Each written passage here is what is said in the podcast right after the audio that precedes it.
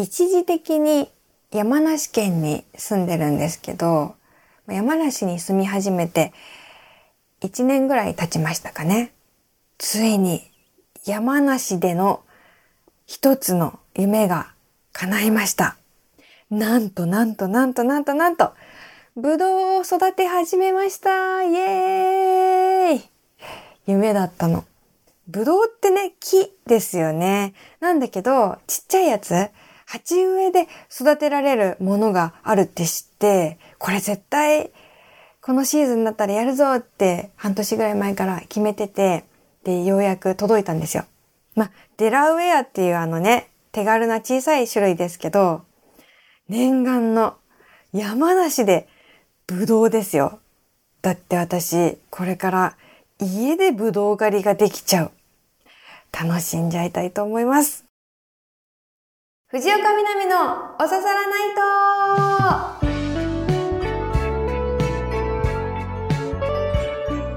ト皆さん、やっほー藤岡みなみです。今週もポッドキャストオリジナルでお送りしていきます。ハッシュタグは番組本編と同じおささらナイトをつけてつぶやいてください。いつもありがとうございます。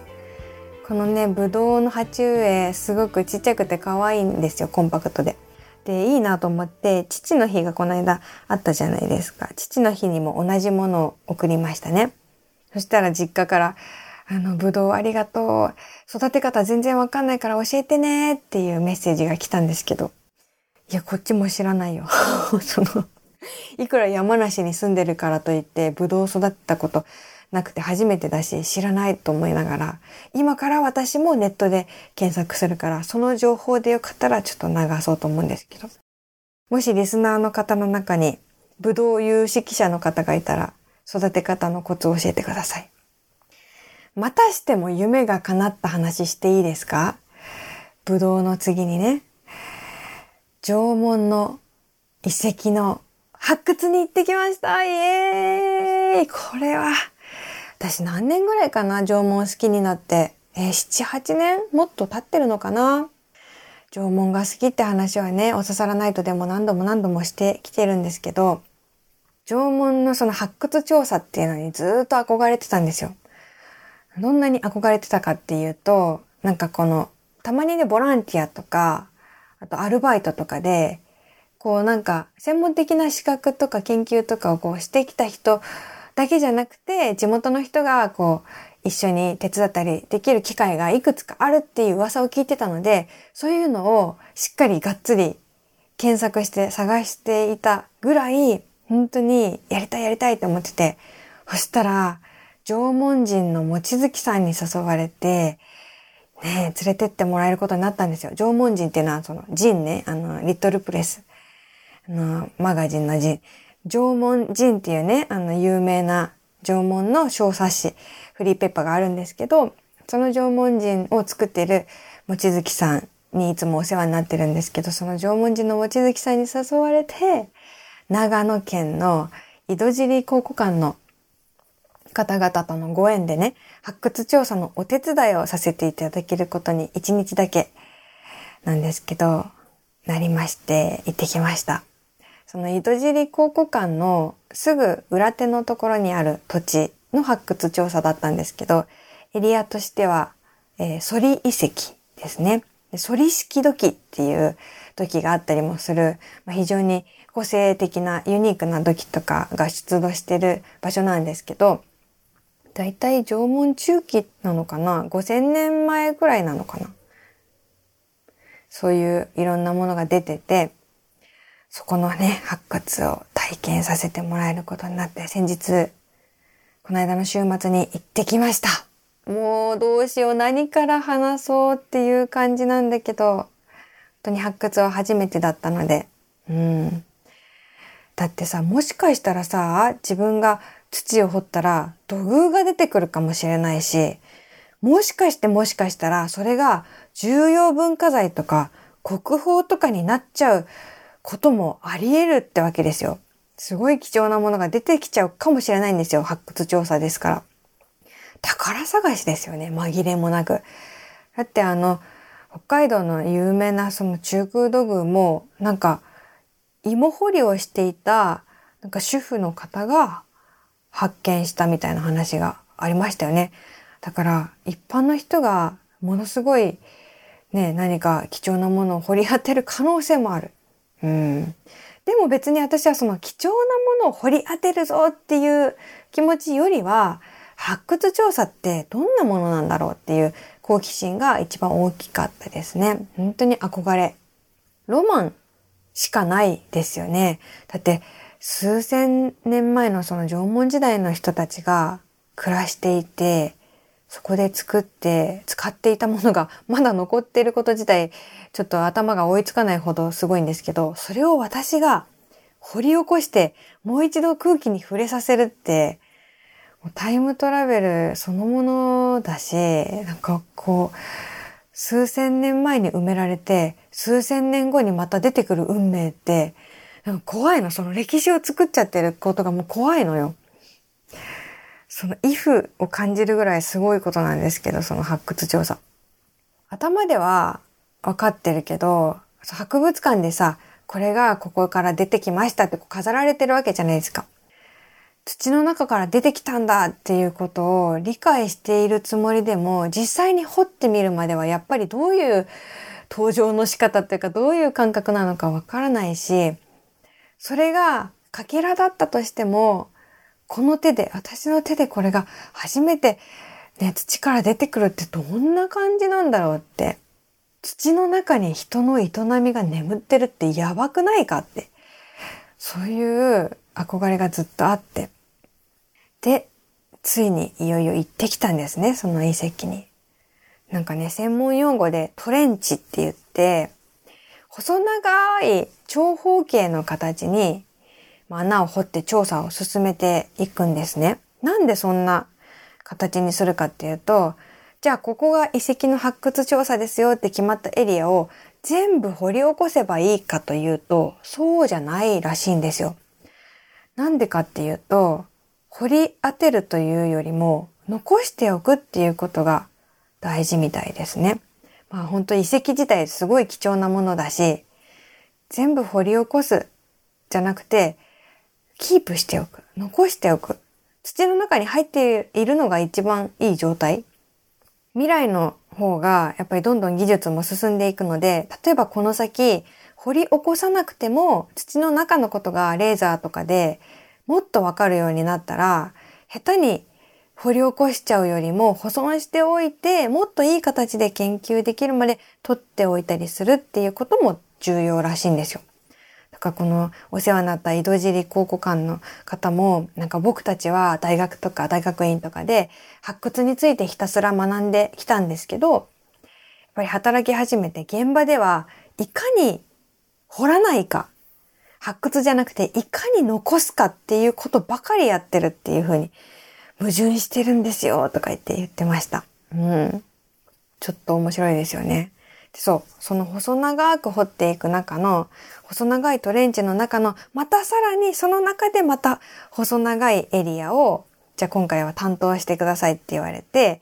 あの、手伝いに行った人たちで掘ってみたんですね。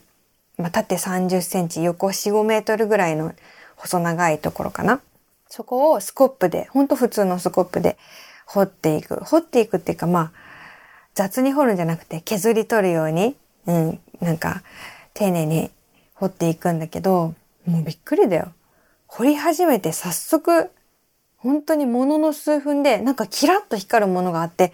何かなと思ったら黒曜石のかけらなんですね。なんかナイフとかに使ってたのかなっていう鋭い黒曜石が出てきて、天然のガラス。もう一瞬で出てきたからさ、感動が追いつかないわけ。もしかして1時間掘って、ついに出てきたら、やっと出てきたって言えたかもしれないけど、さあ掘ってください。え、出たっていう感じだから、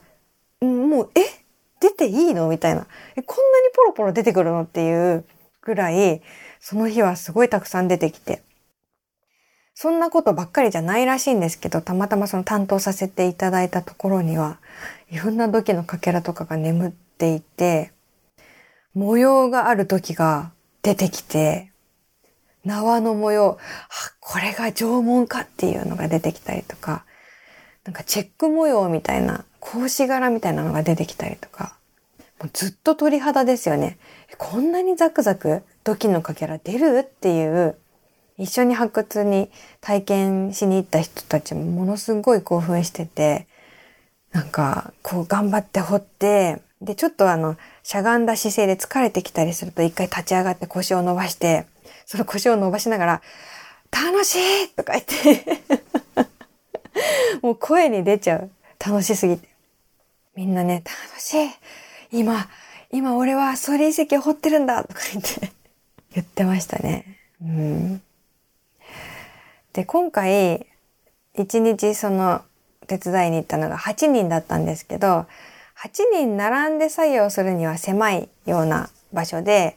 で、縦30センチ、横4、5メートルですからね。なので、半々に分かれて、別の作業と交代制にしましょうってことになって、半分の人は発掘、さっき言ったようにスコップで掘って、どんどん土器を見つける。で、もう半分の人は、その発掘作業をすると土がやっぱり出てきて、その土を、まあ、あの、上に置く土の山ができるわけじゃないですか。掘った分だけ。で、そのできた土の山をもう一回、こう、探ってみて、その中にまた見落としてる土器のかけらとかがないかなって探すっていう作業があって、そっちと交代交代でやりましょうってなったんですよ。で、その、掘り出した土をもう一回かき分けてみるっていう作業が、これがきついのよ。その何日間も。私たちは一日だけだったけど、もうずっと何ヶ月もやっている、その発掘作業で出た土の山だから、その土の山も結構な、あの、量だし、そこからまだ埋まってるかもしれない土器とか、何か石とか、黒曜石とかを探すって作業なんだけど、まずその、発掘をやってる時点で、まあ、結構丁寧に見ちゃってるから、基本は何もないですってして捨ててる土なのよ、その土の山は。だからね、こう、かなりきついのよ。やらせてもらってる立場なんだけど、さっきのそのスコップでどんどん床を掘り進めていくっていうのに比べて全然出ないから、報酬がないから、だってもう基本的にはやっぱ一度見た土ですから、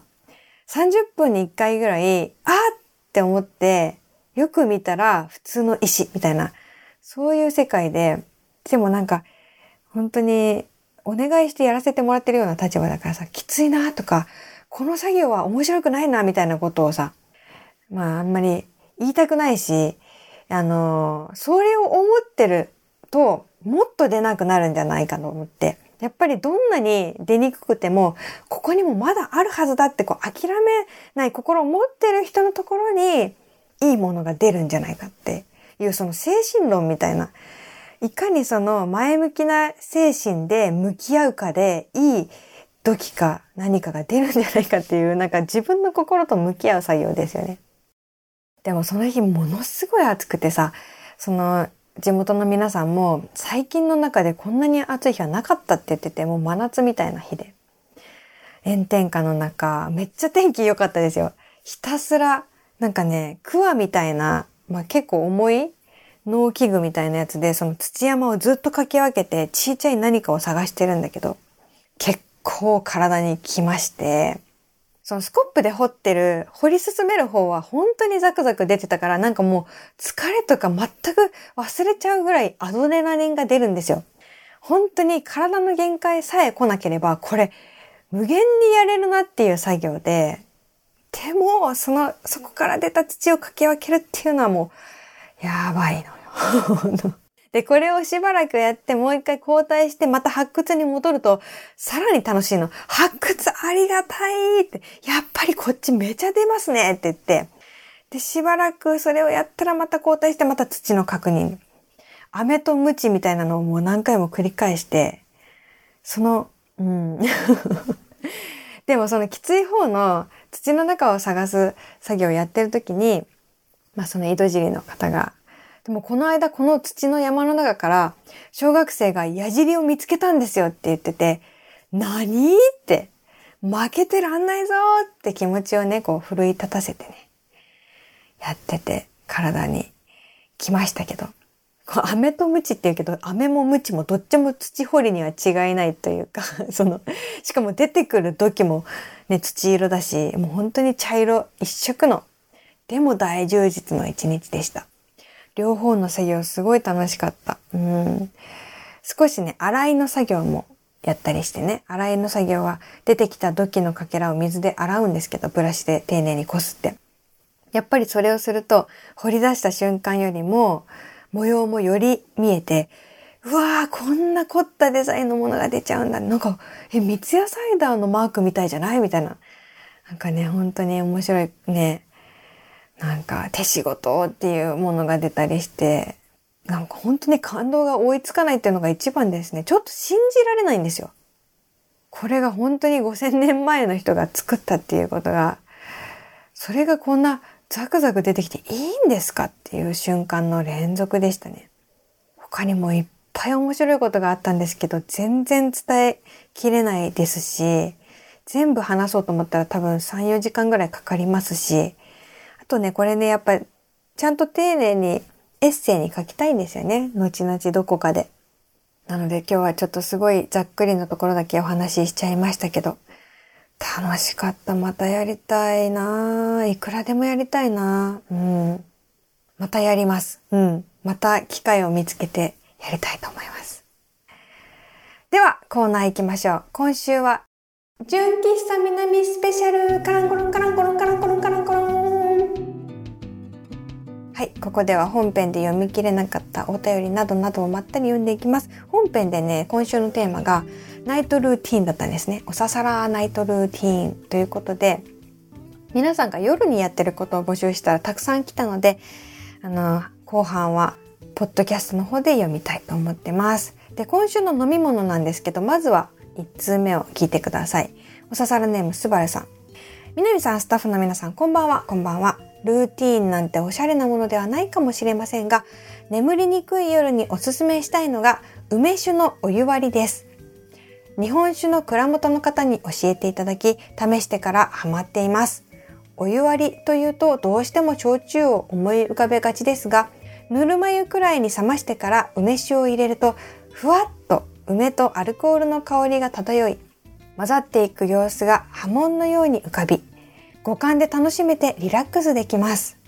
酔うためというよりは癒される感覚なので、まさにおささらないと聞きながら、やれば聴覚まで癒されて熟睡間違いなしです。今日もメールが読まれたらいいなと思いながら、梅酒のお湯割りを飲んでおささらないとを聞こうと思います。いいですね。ということで今週の、えー、純喫茶南の飲み物は梅酒のお湯割りもしくは梅シロップのお湯割りです。ちょうど今の季節梅仕事でなんかシロップを作られてる人も多いんじゃないですか？うちのおばあちゃんもこの間先々週行ったらねあの瓶にね梅と氷砂糖あの交互に入れてほったらかしてました。ほったらかしてましたじゃなくて仕込んでました梅シロップを。うん。そっか。確かにあのお砂糖もいっぱい入ってるからさなんかうんなんていうのあのジュワーってなってるよね。お湯を入れるとさ、なんか茶色のグラデーションみたいになるの綺麗だよね。ありがとうございます。続きまして、南さん、スタッフの皆さん、コンパンダ。カリオササラネーム、メタモン2049です。ラジコで本編、プラス、スポティファイでポッドキャスト、都合1時間、いつも楽しすぎる土曜のひとときをありがとうございます。さて、夜ですね。一時やっていたのは、ツイートモさんとツイッター友達海外ドラマの同時視聴会みたいなのはやってました。作品はミステリアスなサスペンスなちょいホラーなスティーブン・キングのアウトサイダーやらミスター・メルセデスあたりなどなど中でも2016年から2018年あたりでのツインピークスリターンズは別格で大人数でワイワイガヤガヤ楽しかったです。同時視聴会自体本放送と再放送、再々放送に合わせて繰り返されました。25年ぶりの続編ですが、ハイビジョンになり、作品自体の画面からの情報量も多いので、毎回新しい発見で驚きもいちいちあったり、リンチ監督のおなじみの意味不明シーンからの解釈、考察、深掘りもツイートもさんからももたらされ、謎が謎を呼び、めちゃ大盛り上がりでした。ツインピークスリターンズの同時視聴会はここ数年はやっていませんが、未だにメンバーで集まって飲み会をやるほどです。飲み会、次回7月に予定されています。そして考えてみれば、おささらの皆さんとつぶやきながら、南さんのおしゃべりを同じ時間で楽しむのって同じことやってますね。あ、もちろんリアルタイムでなくても、ハッシュタグおささらナイトでミニタイムトラベル視聴ツイートもできますよね。結局はおささらナイトルーティンは土曜の夜のお楽しみに尽きるということでしょうか以上です。ありがとうございます。あ、これやってみたい。なんとかパーティーみたいなのありますよね。私もやってみたいの。アプリとかでもさ、あるらしいね。なんか、チャットを表示させながら、なんかネットフリックスとかで、あとアマゾンプライムとかかわかんないけど、その配信系のドラマとか映画を同時で、リアルタイムで見れるっていうの。私これね、あ、でも昔友達とかとやってたかもね。あの、それは、そういうアプリとか使わないで、一斉の再生とか言ってやったりとかして、で、同時に見て、お互いの反応をテレビ電話で映しながら一緒に見たりしてた時楽しかったな。いや、楽しいよね、これ。私も入れてほしいな、仲間に。確かにおっしゃる通り、お刺さらないと、ハッシュタグで、つぶやきながら聞くっていうのは、同時視聴会の楽しみの、まさにそれですよね。私もたまに自分の声聞きながら自分で参加しようかな。ありがとうございます。これからもよろしくお願いします。続きまして、行列パンダネームアッキーさん。南さん、いつもお世話になっております。こちらこそお世話になっております。今回はナイトルーティンですか？平日と週末はちょっと違うんですが、聞いてください。平日はスマホに日記を書いています。その日あった出来事について本音だけを。かなり素でいくので他人に読まれたら二度と復活できません。土曜の夜はおささらをカセットテープに録音しています。このデジタル万歳の時代にわざとアナログを。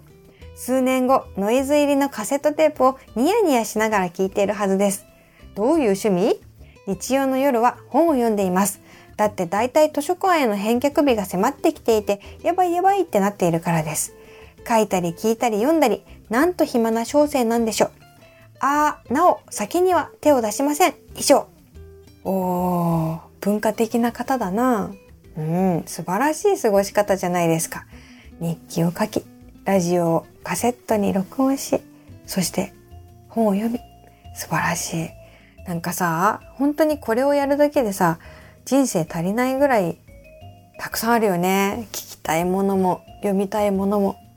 うん。ね、読みたい本ありすぎて人生足りないよね。嬉しいな。おささらナイトにカセットテープで撮ってくれてるんだ。最近全然本当にカセットテープって使わ。最近も何も世代でもないけど、ギリギリね、覚えてるのは、子供の頃、車の中で聞くカセットテープを母がなんか手作りでラベル貼って用意して、A 面 B 面って車で流してたなっていうの覚えてるな。さざらないとカセットで聞いたらどんな感じなんだろう聞いてみたい。充実した夜を過ごされてるようで何よりです。続いて、おささらネーム、ポルティ275さん。南さん、スタッフの皆さん、お番であります。お番であります。ナイトルーティンと言えるほど、これっていうのはないですね。飯を食べて、お風呂に入ってダラダラして歯を磨いて寝る。布団に入ってから最近のマイブームはありました。あまりスマホを見るのは良くないと言われておりますので、電気を暗くしてスマホで BGM 的に動画などを流しながら寝ます。少し前まではジブリ系のピアノソロと雨の音が一緒になったやつだったんですが、最近はもっぱら階段です。もちろん怖いのもありますが、階段ってそれだけじゃなくて、ちょっと不思議や心温まる系など、階段師と呼ばれる方々の珠玉のネタ。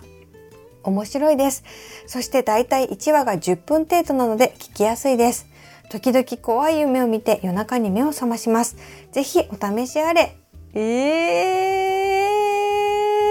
階段か。眠れなくなりそうって思うけど、そっか、心温まる系とかもあるんですね。いや、だってトイレ行けなくなっちゃうもんね。トイレ行けなくなっちゃうけど、あ、いいですね。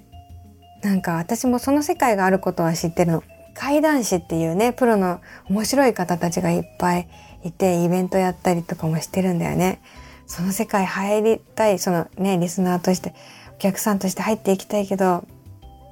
そっか。私の解像度が低いのかもね、階段っていうことに対する。ただ怖いんでしょとか思うからその世界に入っていけないけどなんかその世界を開いてくれるようなきっかけになるメールだったかも。少し不思議とか心温まる系もありますよって言われたら階段の中にもいろんなジャンルがあるってことですよね。えー、なんかおすすめあったら教えてください。えー、最後です。まこしゃんさん。早速ですが、最近の夜のルーティンです。まず、録画しておいたアマちゃんとランマンを見た後、その日の気分に合ったレコードを1枚選んで針を落とすことです。部屋の明かりも豆球くらいにするとどっぷりその世界観に浸れます。寝る前なのでゆったり優しいのを選びがちになってしまいますが、とてもリラックスできますよ。やっぱりアナログレコードの音はどこか暖かくて心地よいのです。皆さんもぜひ、まこちゃんでした。え、すごいななんかみんな上手くない夜の過ごし方。びっくりしたんだけど、カセットテープとか、レコードとか、うん。レコードプレイヤー、なんか一時期ハマってちょっと買ったんだけど、全然使ってないな。たまにやりたいな。レコードを出す、置く、針を落とす。この一個一個の作業が心をね、癒していくんだよね。うん。びっくりした。なんか、ナイトルーティンとはいえ、習慣化してないことでもいいですよとか言ってハードルを下げて募集したつもりが結構なんか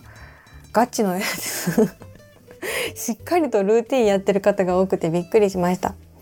ポッドキャストしか聞いてないっていう方はね、ぜひ Spotify とかでも無料で本編も聞けるので、これ結構すごいことなんですよ。STB ラジオ頑張っているんですよ。